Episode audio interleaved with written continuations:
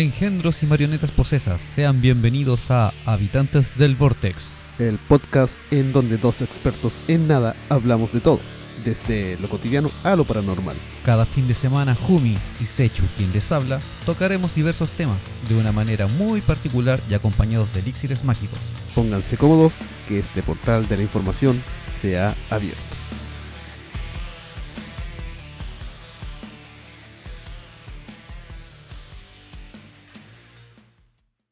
Y ya estamos en un nuevo sábado, queridas marionetas, queridos engendros, primo. Qué rápido pasan los días. Primo, si de ayer a hoy día son 24 horas. Wow. Me sigo sorprendiendo con las normas básicas de la física y de la biología. Son las leyes del tiempo que ya no están teniendo efecto sobre nosotros ni sobre nuestras Sí. mentes. Yo me refería del sábado pasado hasta el día de hoy, pero sí, desde ayer a hoy también ha pasado poco. Sí, eh, se pasa rápido la semana. Increíble. Bueno, es que a nosotros se nos pasa rápido también por el hecho de, de que nosotros no es que hagamos el programa solamente y lo grabemos así a, a ciencia cierta y improvisando. Sí, Eh, hay todo un trabajo de fondo, o sea, tenemos nuestros momentos de investigación, la edición de- del programa para poder subirlo durante la semana y que esté a tiempo en las plataformas y la gente lo va a escuchar y después volver a investigar para el siguiente tema. prácticamente escuchamos el podcast tres veces a la semana. Cuando lo investigamos, cuando lo grabamos y después en la edición. y después en la plataforma para ver cómo quedó subido. Si Claro. algún problema. Hoy, sábado paranormal, ya traemos un tema. O sea, no es un tema en específico. Vamos a hablar de distintos momentos o de distintas leyendas o historias que corresponden a aquí a la comuna de Quintero. Dios bendiga el plan B. Ah, depende que Dios. Dioses bendigan el plan B. Bueno, lo que pasa es que nosotros pretendíamos poder ahondar un poco más en las leyendas que vamos a abordar ahora, pero hoy nos vamos a dedicar un poco más a lo que es comentar estas leyendas, Exacto. Eh, darles una pequeña pincelada eh, y de- eh, en paralelo estamos investigando un poco más a fondo para para traer detalles más específicos, poder separar la leyenda de la de la verdad o el mito de la verdad Claro. da- dar con el origen de donde parte todo. Aunque lo que vamos a conversar ahora, también hay algunas leyendas que va- vamos a tocar como la- las más importantes del momento. Ajá. Acá en Quintero hay, hay varias, así como también en el sector de Ritoque hay algunas que quedaron en el tintero que nos enteramos después. Sí, claro. Estamos- Gracias a radio escuchas que Sí. conocen de eso. Sí, quedaron bastante enganchados con el tema de- del capítulo Ritoque Paranormal. Mm, Sí. Y en base a eso nos dieron algunos datillos y unas pequeñas historias que podíamos investigar. Así que estamos en proceso de ello para llevarles una nueva versión de, de este capítulo Ritoque Paranormal, una versión Mm, 2.0, 2.0. con detalles más específicos, ahondar un poco más en las leyendas y en los sucesos que, que las llevaron a, a tener su origen. Sí. Así que hoy vamos a hablar de algunas eh, leyendas ya de Quintero. eh, más en específico, son creo que tres o cuatro las que vamos a tocar hoy Ajá. cuatro, las más importantes. Eh, vamos a comentar un poco de ellas y ahí eh, muchos conocen una de las leyendas que es como la más actual, porque las otras corresponden como a los inicios de Quintero. A los albores de la historia. El Vortex de nuevo va a empezar a hacer sus viajes tiempo espaciales. Ya lo recargamos. Sí, ya tiene 1.5 gigawatts para poder transportarnos. No tu- eh, tuvimos que robar plutonio por ahí. No se lo robamos a los terroristas, se lo robamos a- al señor Emmet. Claro. Así que si la película desaparece no es que hubo un efecto Mandela. Fue el Vortex. Fue el Vortex. El Vortex absorbe todo. Bien muchachines, vamos a partir primero con un pequeño saludo, ya que nos han recomendado en, una, en un perfil de Instagram la gente de Ambitious Farmer. Ellos son promovedores del autocultivo de cannabis y Sí. el uso responsable de la misma. Naturalmente. Eh, no es para uso totalmente recreativo absurdo, ni usarlo porque sí. Ellos tienen toda una base y un concepto para esto, así que les recomendamos buscar su perfil. Nosotros también vamos a compartir el perfil de ellos, ya que en una de sus últimas publicaciones ellos recomendaron varios podcasts y entre ellos estábamos nosotros. Sí, sí. Así que les dejamos también nuestro saludito ahí anotado con mucho cariño y muy agradecidos. Y eso. Eso. Es el saludo de- Sí. del día. A pesar de que soy asintomático, eh, de todos modos lo recomiendo. Primo, a lo mejor no eres asintomático. Tú sientes que eres asintomático. Soy fumador asintomático. No puedes ser asintomático. Puedo. Bueno, en tu, en tu mente sí. Tengo testigos de que prueban de que soy un fumador de marihuana asintomático. Cannabis. De cannabis, perdón. Bueno, partamos con el primer temilla. O la primera leyenda que, que queremos nosotros ahondar a futuro. Que es la conocida Puntilla Sanfuentes. Sí, Yo de ella he escuchado, creo que dos versiones distintas, pero al fin y al cabo el concepto es básicamente el mismo, que es como este amor que trasciende la muerte. sí, es la más conocida, la más romántica. De hecho es un punto muy romántico, muchas parejas van a ver el atardecer ahí y por la noche hacer otras cosas tal vez. El matadero San Fuentes. Eh, ¿Funeraria? La funeraria. Ok, puro entierro. bueno, esta historia se ha traspasado de generación en generación. Lo- las dos versiones coinciden en que efectivamente corresponde a una familia de apellido Sanfuentes y que uno de estos miembros se enamoró de una muchacha, una joven. Como ellos tenían un amor tan puro y, y tan fiel, Ujú. él, como una especie de, de regalo para su amada, empezó a construir un castillo Sí. frente al mar Frente al mar, en los roqueríos. eh, que es actualmente una de las postales más fotografiadas y uno de los lugares más visitados turísticamente, por lo menos durante el verano, cuando viene mucha gente. Cuando venía visitar. mucha gente. O bueno, venía mucha gente. Primero decayó la, la visita por el tema del derrame de petróleo, Claro. después por le- el problema ambiental que co- causaba intoxicaciones, Mm, Sí. después por el estallido social y ahora por una pandemia. Dios no nos quiere con público. No, definitivamente. Es que, bueno, también hay leyendas aparte de esto, haciendo un pequeño paréntesis, de que Quintero eh, igual es como una tierra de brujos y muchas de estas zonas están cargadas energéticamente, cargadas mal energéticamente. Mm, Sí. Por ende, esa energía va contaminando otros lugares, se va esparciendo y a la larga hace que, que la gente ya no venga Exactamente. o que ciertas personas puedan entrar. Pero para eso está el Vortex, para llevarle a la gente el misterio. El misticismo mismo, como Quin- el decíamos con un misticismo amigo. mismo. Bueno, como comentaba el tema del castillo, este joven comenzó a hacer esta construcción para darle un regalo a, a su amada, para tener sus planes futuros y poder ellos vivir ahí eternamente su amor. Y una de las versiones que yo conocía es que la muchacha se había suicidado desde el mismo castillo. Claro, la parte se lanzó superior. desde la torre. Claro, se lanzó de la torre hasta los roqueríos antes de que el castillo estuviera terminado. Sí. Y nadie sabe el por qué. Y este muchacho cayó en una depresión, se puso obviamente muy triste, y queriendo mantener un, un amor eterno, él también se lanzaría del castillo.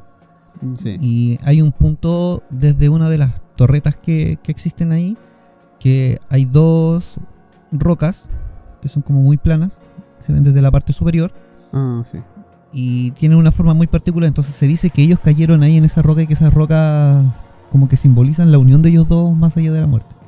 Oh, qué que esas rocas serían como el símbolo de, de la pareja, que las rocas Claro. serían ellos mismos. La otra versión que existe, la muchacha falleció bajo extrañas circunstancias y que también fue trágico.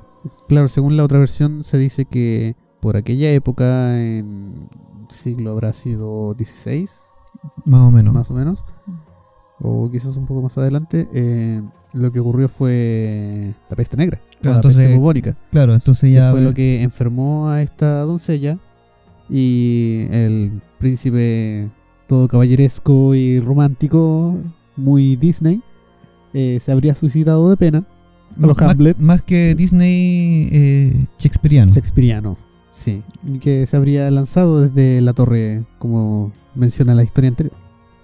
Claro, y que el, lo que quedó ahí el castillo, o lo. Bueno, lo, lo poco que estaba avanzado del castillo, Mm, eh, sería como el mudo testigo del amor de esta pareja y quedó Ajá. ahí eh, hasta la actualidad. Muy chileno, todo a medias. Muy chileno. Me, me sorprende que haya quedado tan a medias. O sea, Sí. si, si lo hubiera amado de verdad, por lo menos hubiera terminado de construir un poco más del castillo. O que hubiese dejado un- una especie de, de solicitud póstuma. Claro. como que se- después de mi muerte, por favor, termínenlo. Ajá. Es que lo que a, lo, pase. a lo mejor contrató obreros chilenos. Es que claro, en ese tiempo no había haitiano. Claro. Shit. Bueno, como les decíamos, este castillo es uno de los puntos turísticos más emblemáticos de, de la zona. Sí. Eh, también tiene su, su lado oscuro, ya que en este sector eh, ha fallecido gente. Sí. Sí, eh, hay, por ejemplo, en este punto donde está el castillo, en la parte inferior, hay una pequeña playita. Sí, y sí, esta es, abajo. es- es muy tranquila. Pero el sector en sí tiene corrientes muy fuertes. Entonces hay gente que Ah. desde los roqueríos se lanza a la zona más profunda. Mm.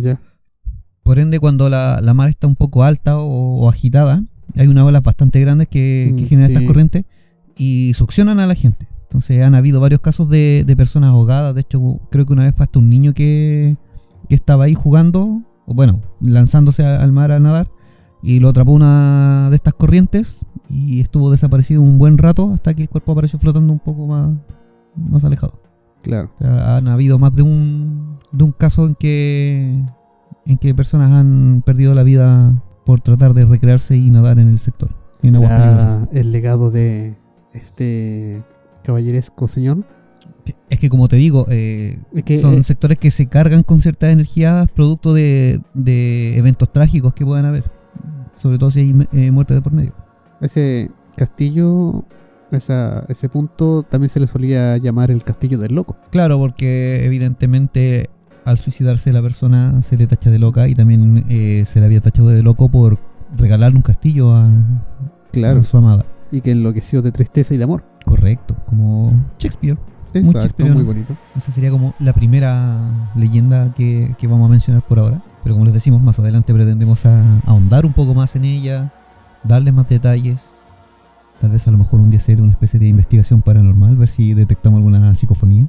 Claro, podría ser. Está en nuestros planes hacer ese tipo de cosas en algún momento, así que De hecho, es uno de los puntos a los que me gusta ir para fotografía porque la puesta de sol es muy hermosa desde ese punto.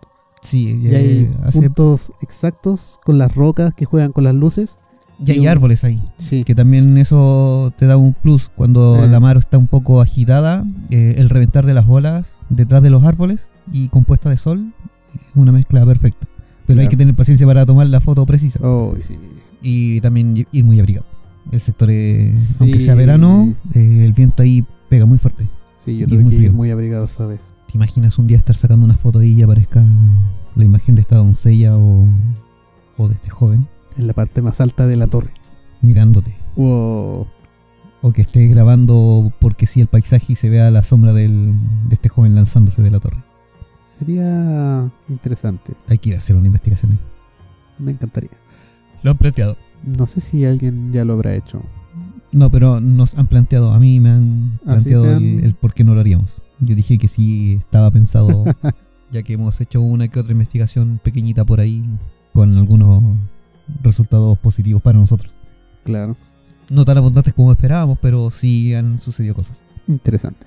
Bueno, la siguiente leyenda es un poquito más extensa y creo que también contemporánea. Bueno, a lo mejor es, más antigua. No sé si es más antigua o más, más actual que la anterior. Pero también es, es antigua en Quintero, muy conocida también y de generación en generación. Y la que investigué, o sea, lo que encontré, también hay dos versiones. Que es la que yo conocía de boca en boca, ¿Ya? y la versión que está en texto que se puede encontrar también en, por internet. De hecho, así fue como di con ella. Porque Sí. estaba buscando más detalles. Hay varios libros que tratan este tema sobre este personaje. Claro, más que sobre el personaje, sobre el lugar. Mm, Sí, Que estamos hablando de la cueva del pirata. claro. Otro punto turístico de, de nuestra zona. Le- la cuenta, la, la cuenta, La cuenta. la, la cuenta por favor.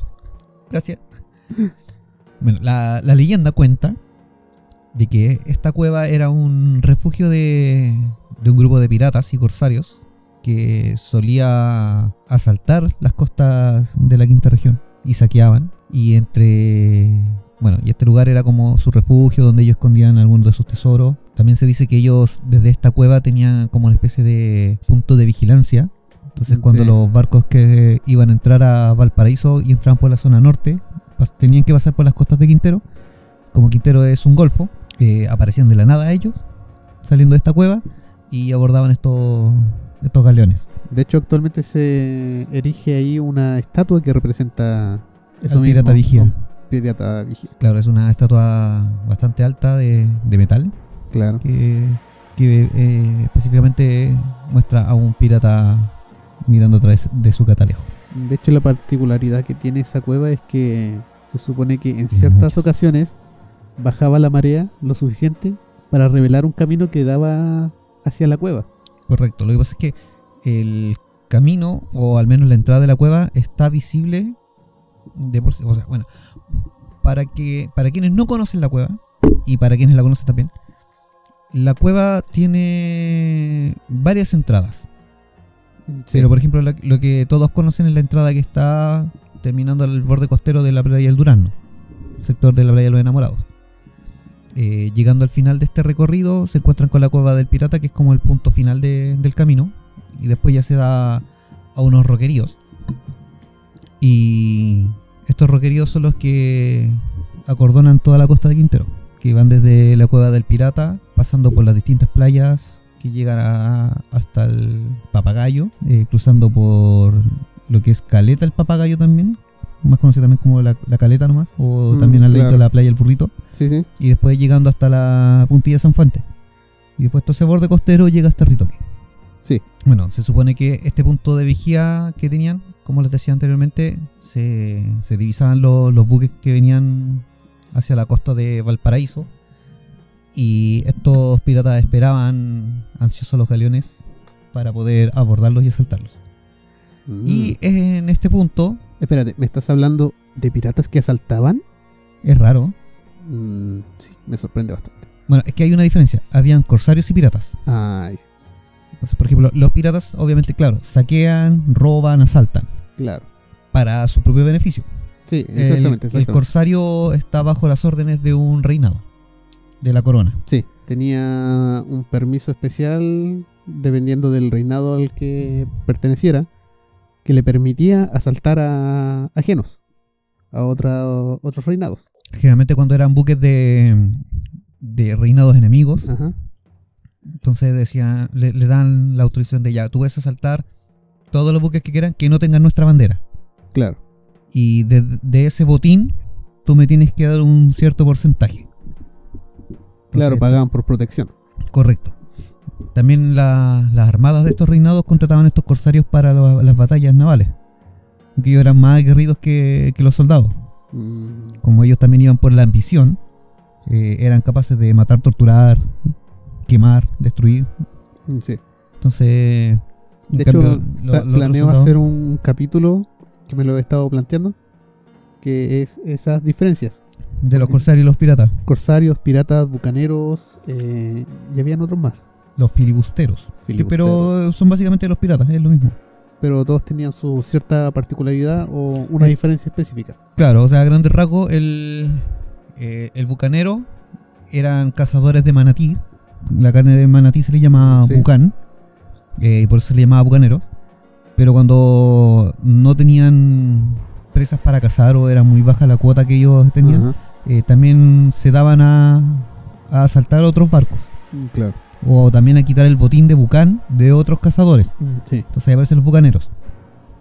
Los corsarios, como dijimos, eh, estaban bajo el amparo de una corona. Mm, Claro, claro. El pirata era para beneficio propio, ellos no discriminaban. Y los filibusteros son básicamente los mismos piratas, pero estos además eran estafadores. Sí, o sí. sea, ellos hacían tratos con ciertos reinados, con ciertos condados, con la nobleza, donde decían, ya ok, nosotros vamos a asaltar cierto tipo de, ba- de- de barcos o buques y les vamos a dar a ustedes eh, un porcentaje, pero al final terminaban yéndose con todo. Sí, de hecho, Y saqueaban también la misma zona donde ellos habían hecho el trato. terminaba siendo incluso un insulto que usaban los mismos piratas contra sus congéneres, sus pares, cuando no respetaban el código pirata. Porque también Claro. tenían su cierto código. Sí, es que existe el código pirata. Existe. No es solamente de la película. No, si no es solamente por películas. E incluso muchos libros que he leído sobre historias de piratas, que también me encanta, además de los samuráis. Ujú. De hecho, un samurái pirata sería como mi, mi libro perfecto. Eh, los, los hay. Sí, O había mucha piratería donde estaban la, Claro. la- la- el imperio japonés. Claro, cuando estos piratas traicionaban el código o traicionaban a sus compañeros entregándolos a los guardias, a los ingleses, Ujú. eh, termina, solían gritarles eso, eh, filibusteros a modo de... Malditos filibusteros. Malditos filibusteros. Y le tenían también- las penas del infierno para ellos. Claro. O sea, ya no podían hacer. Bueno, eh, hacer tratos entre piratas igual era raro. Mm, sí. Porque obviamente si yo era capaz de traicionar a otro, yo también pensaba que el otro me podía traicionar a mí. Mm, sí. Era como el código que tenían ellos. Sí, eran O pocas sea, las si, si tenías la oportunidad de, de traicionar a, a alguien con quien hiciste un trato, lo ibas a hacer. Mm, sí. Pero igual se daba la, la ocasión que los piratas podían tener así como tratos entre ellos y aliarse en algunas ocasiones. Sí. Y, pero estos que, que se transformaban en filibusteros, ya no, no había trato con ellos de ninguna parte. No, a ellos se les rechazaba. Eran non gratos. Bueno, terminando el paréntesis, ¿Ya? el paréntesis educativo. eh, la cueva que mencionábamos tiene la entrada principal, que es la que actualmente tiene unos murales. Sí, es la parte más turística? sí. Y la gente puede entrar por esta cavidad, por esta caverna. Llega un punto donde la marea está subiendo porque ahí antiguamente había mucha roca y había güiros. Sí. Y estos güiros generaban un cierto mal olor, Cuando bajaba la marea. Aún, aún generan un, olor insoportable. pero no es por los güiros. Nunca fue por eso. No. Eh, porque eh, en las noches cierto tipo de personas iba para allá a beber No, sí. O iban a pistear, como dicen nuestros amigos mexicanos, y terminaban haciendo sus necesidades ahí. Entonces eso Sí. también generaba el mal olor. Actualmente, eh, como se volvió un tema turístico y ahora hay hasta una pequeña cafetería, se limpió todo eso, se sacaron los Ajá. y eso ocasionó que la marea subiera más aún. Sí. O sea, ya no había como un freno natural de- del, del agua. Sí, antiguamente podíamos llegar incluso más profundo.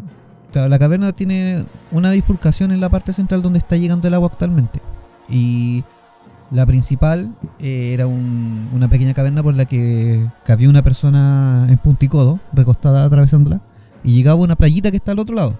Mm, Sí. Una pequeña playa de rocas. En ese sector las playas que hay son de rocas, no son de arena. Y había otra bifurcación que era como una grieta en el muro, que era lo suficientemente amplia para que una persona cruzara así como de lado. Se dice que esta bifurcación es la que llevaba a una caverna más profunda y más amplia y tenía una salida en Ritoque. Sí. Frente a las costas de Ritoque, esta era una salida bajo el mar. De hecho, ahí también tenían un punto de vigías. Correcto, e- ese era como el punto que tenían. Claro, esa y el de Quintero tenían dos. Claro que el de Ritoque tenían una vista más perfecta, más precisa para las costas de Valparaíso. Sí, porque queda justo frente a las costas de Concón y Viña del Mar y de Mm. fondo se ven los cerros de Valparaíso. Sí, en Año Nuevo nosotros solemos ir a esa playa porque se ven los fuegos artificiales de tanto Viña como Concón y Valparaíso. Claro, es que ahora es todo el cordón que se hace. Antiguamente Claro. para los que no conozcan, por lo menos acá en Chile, se, siempre en los años nuevos se celebra con fuegos pirotécnicos como se hace en todos los lugares del mundo.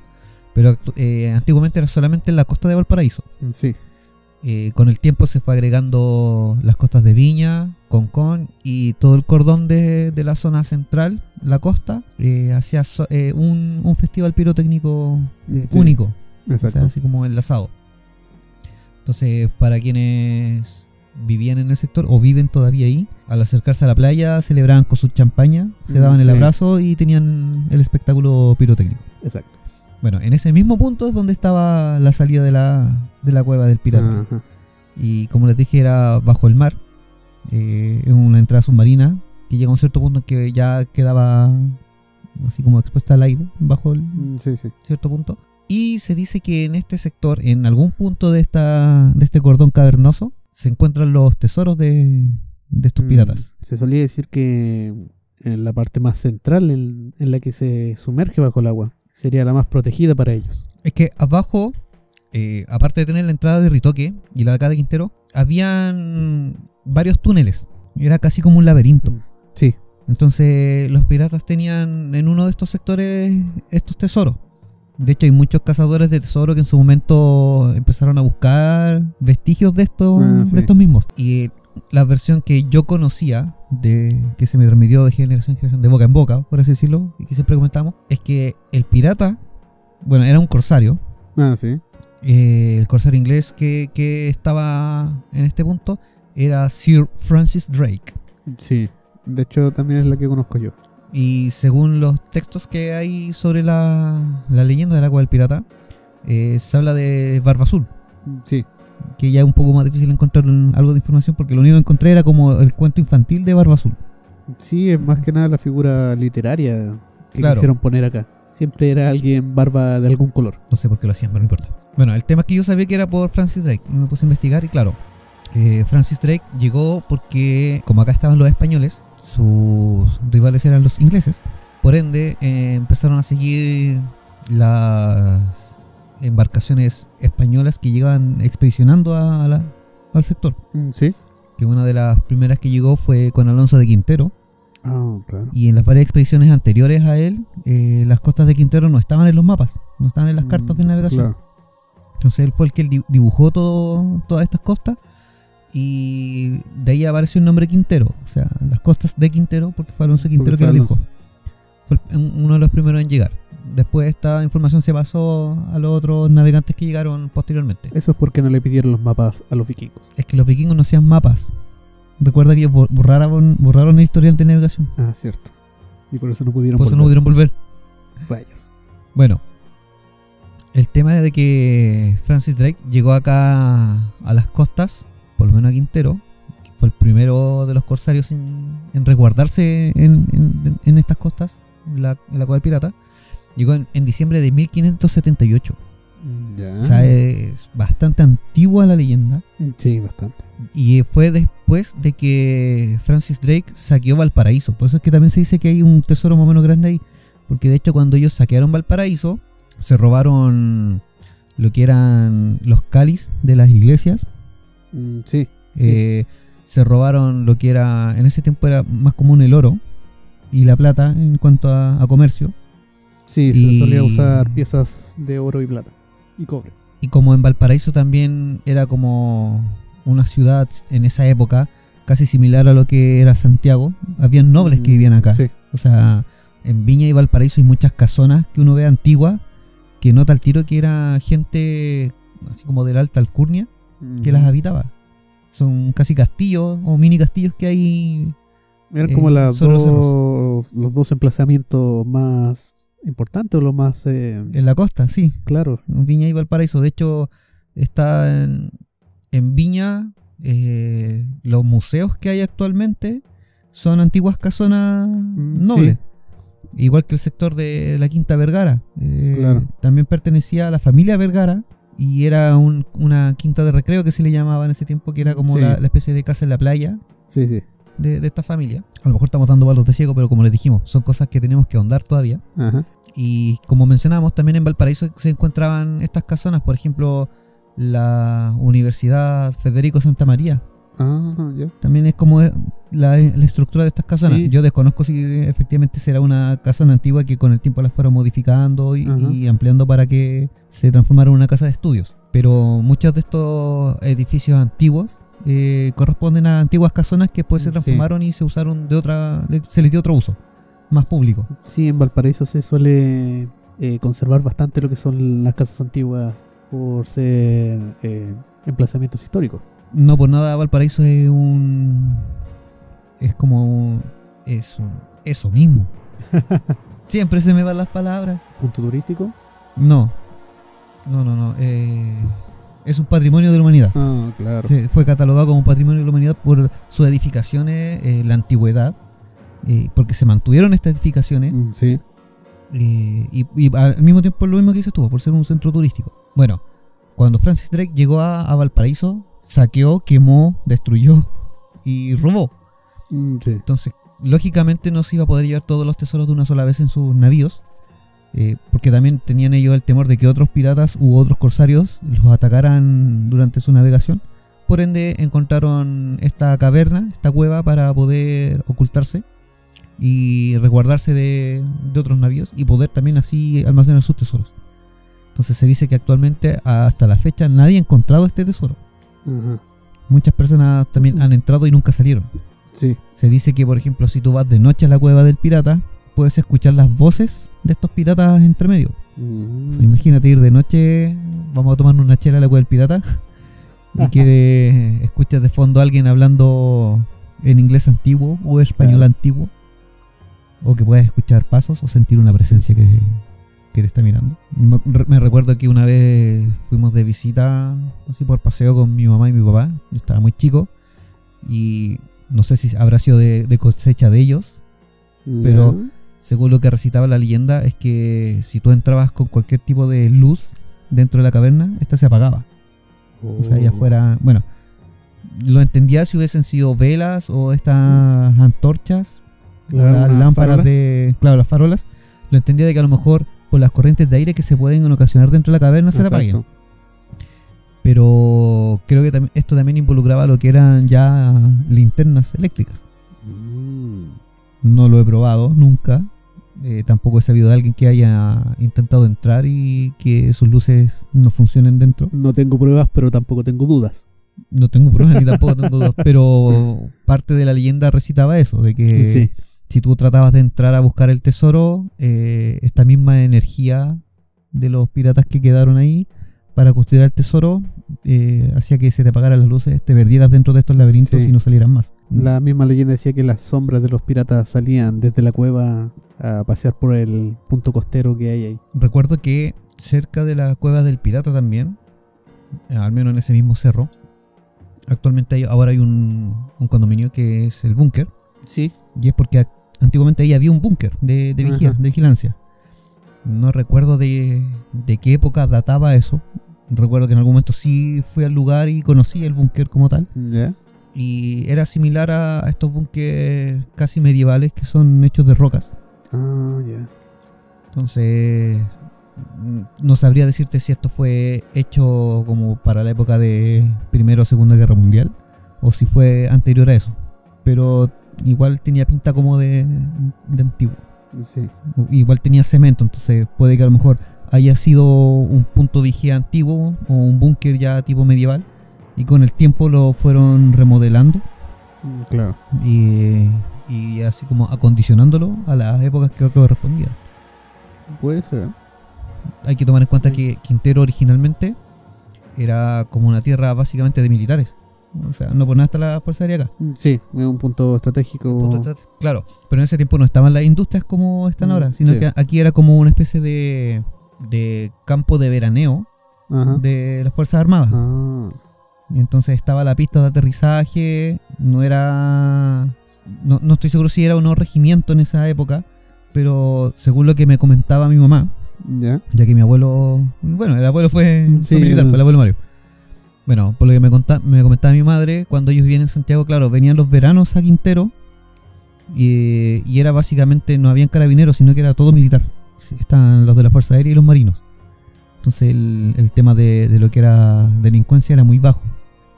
Y aparte que era muy poca la población que acá. Era una zona de verano, entonces la gente que vivía eh, el resto del año acá era muy poca. Eran casi la gente que iba a trabajarle a, la, a estos militares. Mm, O los que se quedaban acá como de, de punto de vigilancia. wow. Entonces, por eso eh, el sector del búnker no sabría decir si, si es antiguo como de la época pirata o fue algo más contemporáneo. Pero Podemos fantasear. Podemos fantasear. es bonito y es gratis. Aunque creo que es posterior a, a la época de los piratas. Por lo mismo, por lo, el asunto de la guerra. Claro. Pero si es que ese búnker no estaba en la época de los piratas, también el sector en sí era un punto Mm, Sí. que te daba gran eh, visión de, de la costa. Sí, eh, una estrategia que solían usar que era usar los puntos altos para colocar sus vigías. Correcto. Así que ahí, hay un- ahí están los datos de, del origen de la leyenda, o algunos orígenes de la leyenda Sí. de la Cueva del pirata. Sí, porque Francis Drake es una historia más larga. Sí. Es que por eso lo vamos a abordar más adelante. Ajá. Vamos hoy día a hacer como pequeños comentarios. Sí, para que hoy la día gente vaya con-. Vamos a hacer un, un paranormal, pero más relax.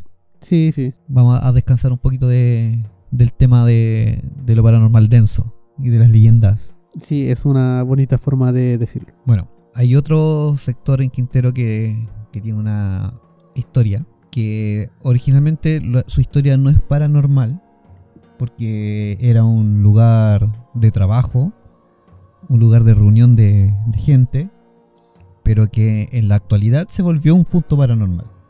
De hecho, en su momento yo quise ir de noche ahí. Y he conocido varias historias de ahí y gente que actualmente está trabajando en el lugar también podría corroborarnos esa historia. De hecho, Ajá. podría contactarme con ciertas personas que trabajan en la municipalidad, algunos contactos que ver si nos dan la posibilidad de ir un día de noche. Sí, también Obviamente, tengo contactos en la municipalidad. obviamente después del tema de, de la pandemia y de los toques de queda.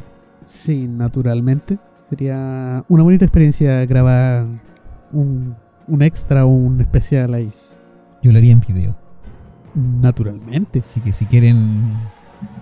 Ok, ya empezaron a caerse cosas. Vamos a tomar de que. el- Vamos a pensar de que el Vortex quiere que vamos para allá. Yo iba a preguntar si la gente quería que fuéramos para allá, pero el Vortex ya dio su opinión por sí solo. Mm, Sí. Es la única opinión que necesito. Bueno, estamos hablando de la estación ferroviaria de Quintero. Señor, mándame una señal. Portal Gaze. Portal Gay. Bueno, la estación ferroviaria de Quintero se encuentra emplazada o se encontraba emplazada en lo que es ahora la, la- una de las plazas principales de Quintero, en el centro, donde está todo el tema comercial, eh, está a un costado de la, de la municipalidad. Ah, sí. eh, De hecho, vamos a subir una imagen con el mapa de Quintero poniendo los, Los puntos, puntos. turísticos. y los puntos de los que estamos hablando ahora. Sí, unas fotos antiguas que he encontrado por ahí. Por ejemplo, el, el galpón Francisco Coloane, Oh, sí. Ya, ese punto, eh, para quienes no lo saben, es donde era como el, el garage de, los de los trenes. Sí, O sea, ahí es donde llegaba la, la- la locomotora que le hicieron su mantención, reparación y cosas. Era el estacionamiento, eh, el lugar de resguardo. En la plaza eh, Ignacio Carrera Pinto, Ajá. la- una de las más principales de Quintero, que todos confunden con la plaza de armas. Sí, La. Plaza de Armas está cerca de la costa, que conocen acá todos como la Plaza de los Volados. Sí, sí. Eh, esa es la Plaza de Armas de Quintero. Bueno, la Plaza Ignacio Carrera Pinto es una de las más grandes. Bueno, la más grande que hay en Quintero. Eh, está sí. en el centro, justo donde se hacen los desfiles. Es la plaza principal, La como plaza la más centrada. Sí. Eh, ahí está la, la casona de lo que era la, la estación ferroviaria. Sí. En un sector de, de la plaza hay un agujero que nadie sabía para qué es, que actualmente en los veranos ahí se ponen los, los tipos estos que vienen a bailar. Ah, sí. Yo me enteré para qué es. Ya, esa era la tornamesa donde giraba la locomotora Sí. para cambiar de dirección. Sí, sí. Pocos lo sabían, ahora lo saben. Se acaban de enterar. Sí, que pocos empezaron a saber eso cuando empezaron las remodelaciones de esa plaza y encontraron las ferroviarias, las vías ferroviarias en círculo que hay ahí. Mira, yo recuerdo cuando muy chico íbamos al centro y transitábamos por el sector de, de donde está el galpón, eh, antes de que fuera remodelado como galpón y, y fuera este especie de, de estación terminal para la, la locomotora. eh, en la calle, que esa vendría siendo Estrella de Chile, Ya. ya. eh, justo a la altura donde está actualmente el, el gimnasio municipal, uno transitaba por ahí y en el suelo, en la calle, estaban las vías. Sí, sí. Permanecieron sí, había mucho unas tiempo. rectas que estaban ahí. Sí, permanecieron muchos años ahí. Eh, yo recuerdo que estaban ahí. Sí, también las recuerdo. Eh, así que muchos de los que son de Quintero, que a lo mejor están escuchando ahora, lo van a recordar si es que se los había olvidado. Ajá. Porque lo que ocurre también con el paso del tiempo cuando se hacen remodelaciones, uno se acostumbra tanto después al cambio que está viendo en, en ese Claro. momento que ya olvida lo que había antes. Sí, sí. A veces me pasa que cuando transito en cierto lugar aquí te digo, oh, antes aquí había tal cosa. Y empiezas a tratar de hacer memoria qué es lo que había antes de eso, y antes Claro. de eso, y antes de eso. Porque como que todo cambia mucho, muy rápido. Bueno, antiguamente ahí estaban la- las vías del tren. En la plaza también estaban las vías del tren. Y recuerdo que al costado de la casona existía una especie de, de, de tanque de agua. Como una copa de agua. Mm, oh, no la recuerdo en este momento. Bueno, eh, eso está, estaba ubicado donde está ahora los primeros puestos de la feria artesanal, a un costado de, sí. de una pileta que se instaló ahí. Ah, ya. Antiguamente ahí estaba este, está como estanque de agua. Sí. Incluso me- también me recuerdo que en su momento eh, muchos de los, de los muchachos cuando empezó todo el boom del hip hop y el rap en Sí. los 90 se juntaban bajo esta e- esta torre de agua y ahí empezaban a hacer como su freestyle, cantaban y, todo lo demás. Eh, posteriormente esto desapareció porque con el tiempo la, la estructura empezó a ceder. Mm. El, el cemento con el aire marino empezó a debilitarse. Sí, uno de los problemas que solemos tener acá. Claro, o sea, se empezó a notar como la estructura metálica que, que contenía el o sea, que, que soportaba el cemento. Mm, Generalmente de- debajo del cemento hay como ciertos enfierrados para que se, se sostenga la estructura en sí, lo- los pilares. Y ya empezaron a verse esto, este, este como esqueleto metálico. Sí. Entonces estaba el peligro de que en algún momento esto se cayera y pudiera lastimar personas, si es que se podría caer durante el día. Entonces recuerdo que estaba ese- esa pequeña torre de agua Sí. y estaba al costado de la, de la estación ferroviaria. ¿Qué tiene esto de paranormal, dirán ustedes? si tiene que haber una leyenda de, de fondo. Eh, se dice de que si uno anda por ahí a altas horas de la noche, en noches más o menos tranquilas, se pueden ver sombras que transitan en lo que era el andén. La casona era lo que tenía las boleterías de- del tren y también estaban las oficinas administrativas de, de la estación ferroviaria. Mm, claro. Una de las personas que, que trabaja y que estaba como a cargo de- del proyecto de, de la remodelación Sí. Era un, un apoderado del curso de, de la Sakura. Y obviamente a nosotros nos conocíamos porque también estudiamos en el mismo colegio los dos, entonces nos conocíamos y había cierta confianza. Y un día en, la, en una de las reuniones de apoderados, después que se reinauguró la, la casa estación como está ahora, se hacían ciertos tours para que uno las fuera a conocer, podían llevar a los Ah, cursos durante ya el sí. día. El tema es que muchos sabían de que pasaban cosas raras ahí. Y se hizo la consulta si de verdad penaban, si habían espíritus en el sector. Y él comenta de que él llevó a uno, a un conocido de él o a un amigo a trabajar de guardia. Y que al día siguiente, después de la primera noche de trabajar, él le presentó la renuncia. Dijo, no, yo me voy y no vuelvo más. Y le preguntó que qué pasó, que por qué, por qué tomó esa decisión. Y le dice que en la noche no, no lo dejaron tranquilo. O sea, estuvieron toda la noche penándolo que se escuchaban pasos, se movían cosas, habían golpes en las, en las puertas. Dice que él iba a revisar. Esta casona tiene como tres o cuatro pisos más o menos. Eh, Creo que son tres Mm, pisos. tres Y- pisos me parece. Una pequeña guardilla en la parte superior. sí, sí. Bueno, dice que en la parte superior donde ya como no tenían acceso, que ellos se dedicaban solamente a, a vigilar lo que era la parte de la oficina. Él dice que en los pisos superiores él escuchaba ruido, gente caminar, gente que transitaba por las escaleras y no dice que no, no soportó. Pero ¿serán esto realmente eh, espíritus o será energía residual? De, porque Yo estamos, creo que ambas. estamos hablando de un punto que concentró una gran cantidad de energía de personas que iban, venían, eh, personas que se reunían, muchas emociones y que al hacer esta renovación se cree se crea como un estilo de digamos entre comillas portal energético que te revive esta emoción de la gente de nuevo que va, que se emociona y que hace que esta como escena que haya quedado grabada en el tiempo Se vuelve a se, repetir. se vuelva a repetir, que no sean espíritus conscientes. No sé si me explico. Sí, entiendo el punto. Eh, yo también considero que podría darse como una energía residual por el hecho de que mucha de la gente mayor que habita en Quintero eh, efectivamente vivió momentos eh, claro. y, muchas emociones en el sector. O sea, antiguamente eh, esta estación traía mucho turista a Quintero Sí, y también eh, era como el único medio de transporte para llegar rápidamente a Quintero. Tomen en cuenta que no había buses, no, era el tren o carroza. claro, claro. Eh, y obviamente una carroza se iba a demorar, no sé, pues, de Viña hasta acá, yo creo que se demorará unas 5 horas, si es que no más. Mm, puede ser. Y Más, tomando en cuenta que son tiradas por caballos, cada cierto rato el caballo tiene que descansar, lo y los caminos eran lo mucho que hidratar. más. y eran caminos de tierra, Sí, y en invierno era barro, entonces Exacto. lógicamente no, no era llegar y, y cruzar como se hace actualmente que está todo pavimentado. Sea, opción ya era el tren. Claro, la opción era el tren. Entonces, eh, obviamente, el paso de mucha gente también te lleva eh, paso energético y paso de emociones. Sí.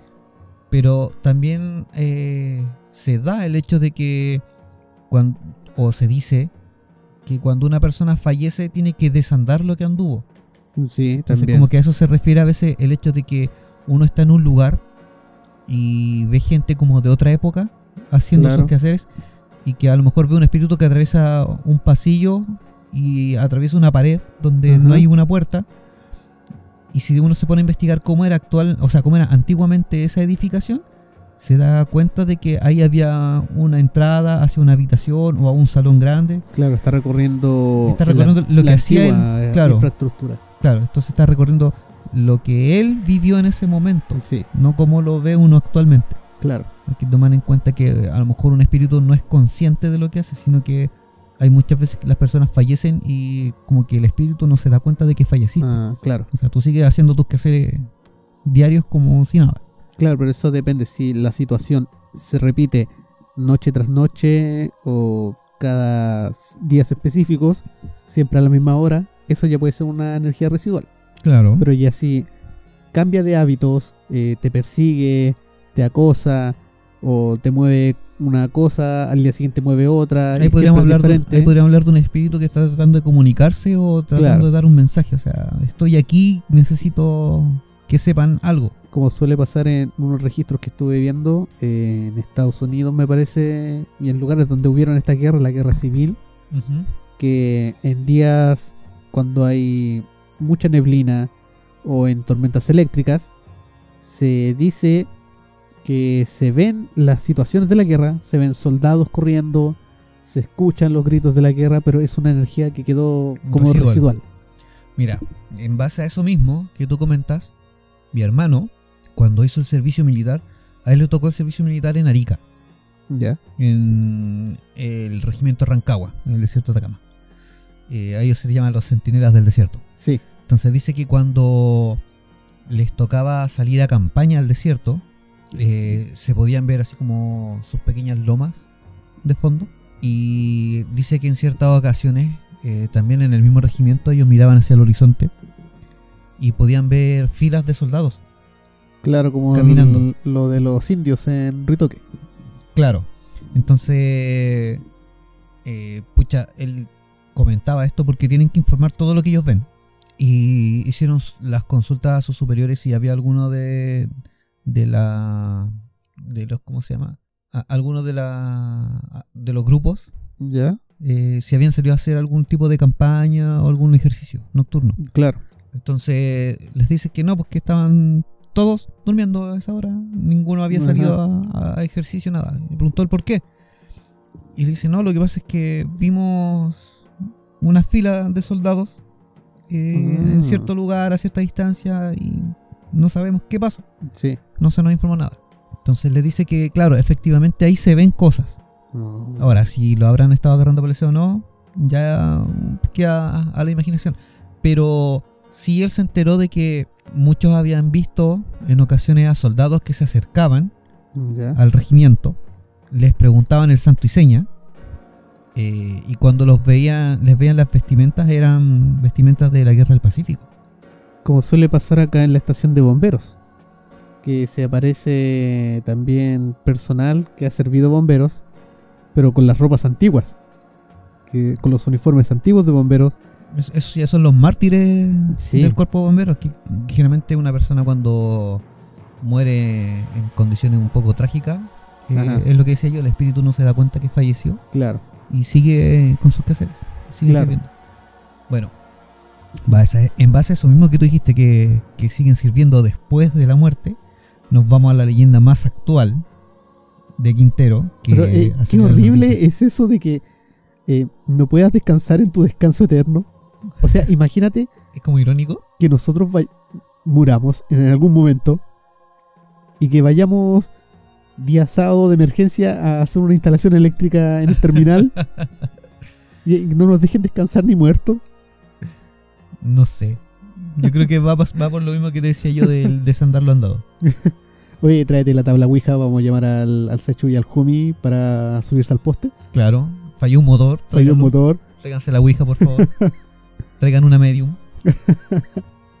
bueno, pero como, como estábamos hablando, eh, también de estos espíritus eh, que, que se, se podrían decir que se encuentran en la casa estación, Sí. hay muchos que están sirviendo, haciendo su trabajo, porque muchos amaban su trabajo en, en la casa estación. Sí. Y como tú mencionas, también hay bomberos que aparecen en la se aparecen en las estaciones de bomberos de Claro acá, que siguen en cuidando a las los- compañías. y cuidan a los bomberos nuevos. Que, Efectivamente. de hecho, se les dice a los nuevos que no deben tener miedo porque se aparecen y les advierten que se va a aparecer algo que a ciertas horas pasa personal caminando con uniforme antiguo, que se pasea junto a los carbombas y que es como que cuida el lugar nomás. Claro, para los más antiguos ya es algo normal. Sí. Eso nos lleva a la siguiente leyenda. Uh. Servir más allá de la muerte. Estamos hablando del carabinero que desaparece a la salida del túnel. Oh, eso es muy famoso. Es muy conocido. Muchos de los que han venido a Quintero conocen que viniendo desde afuera, desde el sector de Loncura hacia Quintero, Sí, antes del túnel hay una animita de carabineros. claro. Bueno, esa historia yo también la conozco de primera fuente, ya Mm. que el carabinero que ahí falleció eh, era el tío de un amigo.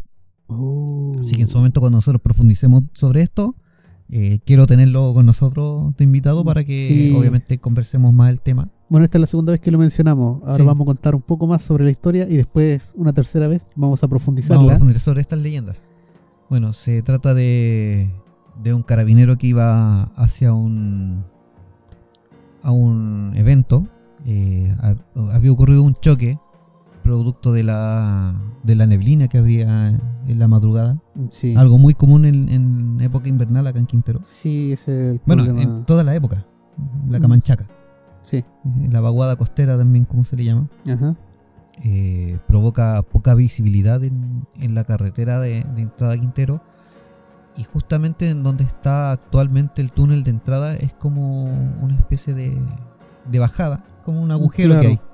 Que Sí, an- sí. Para, sal- para llegar al túnel, como uno tiene que subir, vuelve a bajar y después vuelve a subir para llegar a la locura. Claro, y se convierte en un paso bajo nivel de la pista de aterrizaje de la Fuerza Aérea. Actualmente, pero antes Actualmente. no estaba la pista, pero igual era como un paso Sí, bajo nivel era- y ahí se acumulaba neblina. Sí, Bueno, bastante. un Ahora aparte también de- se, ahora se, se acumula el agua de la lluvia.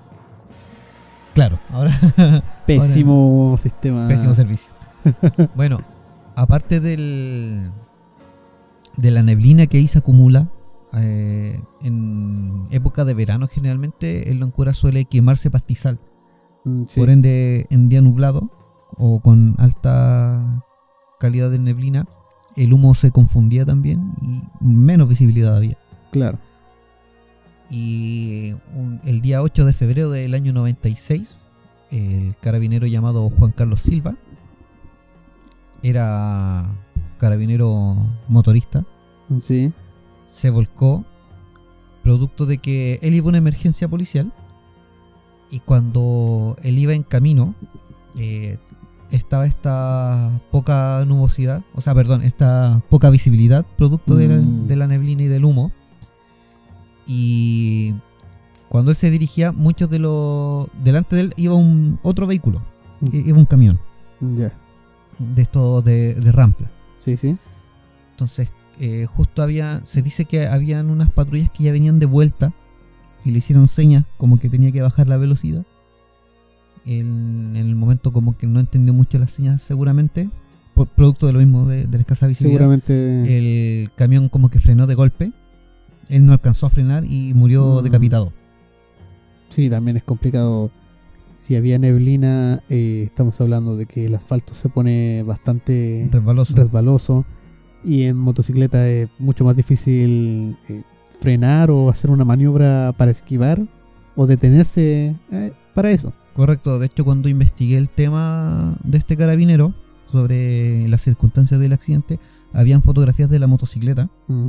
Eh, y producto del- de la colisión la bicicleta, se- o sea, la, la bicicleta, dame otra chela para sintonizarme, Eh, la motocicleta se incendió, Mm, me lo imagino. Eh, así que este carabinero en el punto que, que falleció es donde actualmente está esta animita. Mm, al poco tiempo del accidente, escuché un so- de, de boca de un colectivero de estos que van a Mm. Puchuncaví, Sí. Que un día él iba, antes de que ex- existiera el, el túnel que, que está actualmente ahí, iba eh, saliendo de Quintero y estaba esta nubosidad. Y dice que lo detiene un carabinero. Creo que en ese momento no estaba la limita aún. Mm. Entonces, cuando el carabinero lo detiene, le pide los documentos. eh, el conductor obviamente se los facilita.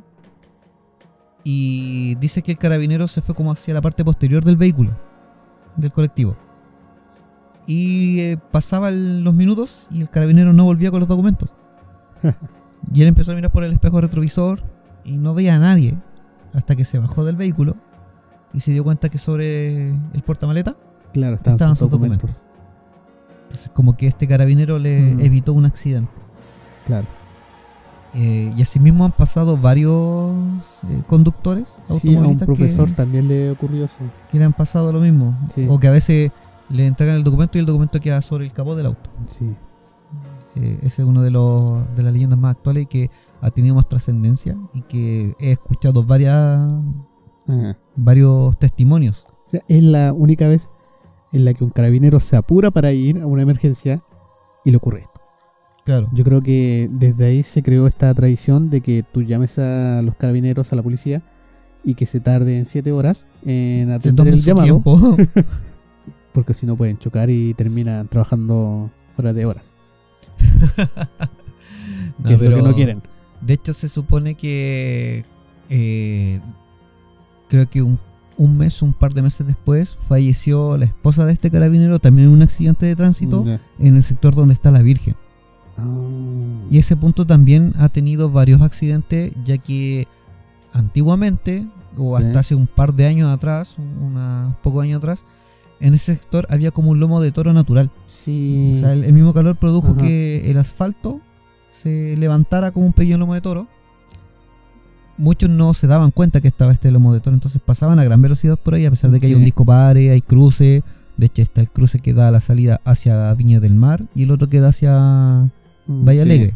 Aparte de la carretera principal que va hacia el sector de ventanas. Ajá. Bueno, ahí se ocurrieron muchos accidentes de tránsito porque, como te digo, este lomo de toro, al pasar a alta velocidad, como era un- una elevación pequeña, Claro. eh, o sea, pequeña en extensión, pero en altura era considerable. sí. Muchas amortiguaciones y, y direcciones de automóviles. Claro, como no está sufrieron. Es que no era algo que correspondiera a un, a un- algo que restringiera la velocidad. Claro. O sea, algo que se ocasionó con el tiempo. ¿Y eh, por qué no lo señalizan? ¿Lo hice yo? Claro.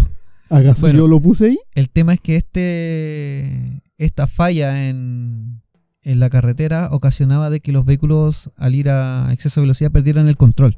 Mm, Sí, Entonces muchas veces también habían vehículos que saltaban y se volcaban sí. y quedaban al otro lado del, del cruce, que es una extensión de, de territorio más o menos amplia, Considerable. es considerable.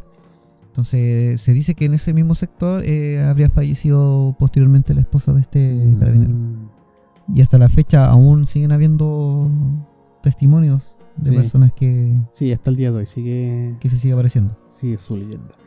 De hecho, hay mucho contenido místico en esta ruta 210, que es la desde el cruce hasta Quintero. Porque frente a mi casa incluso, tengo la desgracia de vivir en un frente a un sector, a un tramo, en donde se, se suele perder la visibilidad de los vehículos que vienen entrando hacia Quintero. Ujú.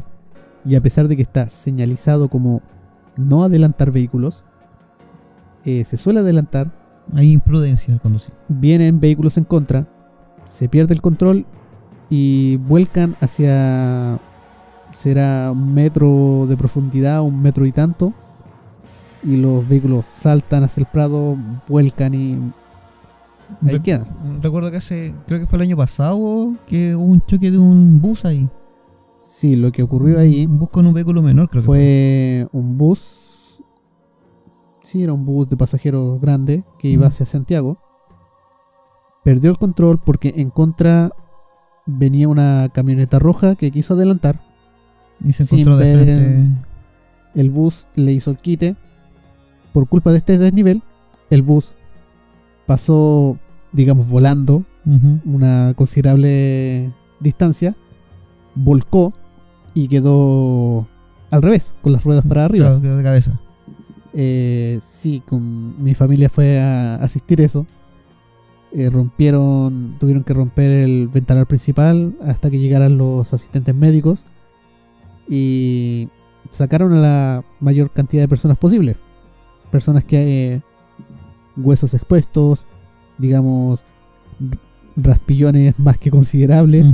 Y en un momento tuvieron que sacar a las personas, digamos, civiles porque desde cierto punto del bus mm, era mejor no mirar lo que había ahí. Ah, ok. Eh, hubo varios muertos, niños, mujeres que murieron ahí. Fue un choque bastante feo. Y realmente tampoco sería, no es ni el primero ni el último choque que ha ocurrido ahí.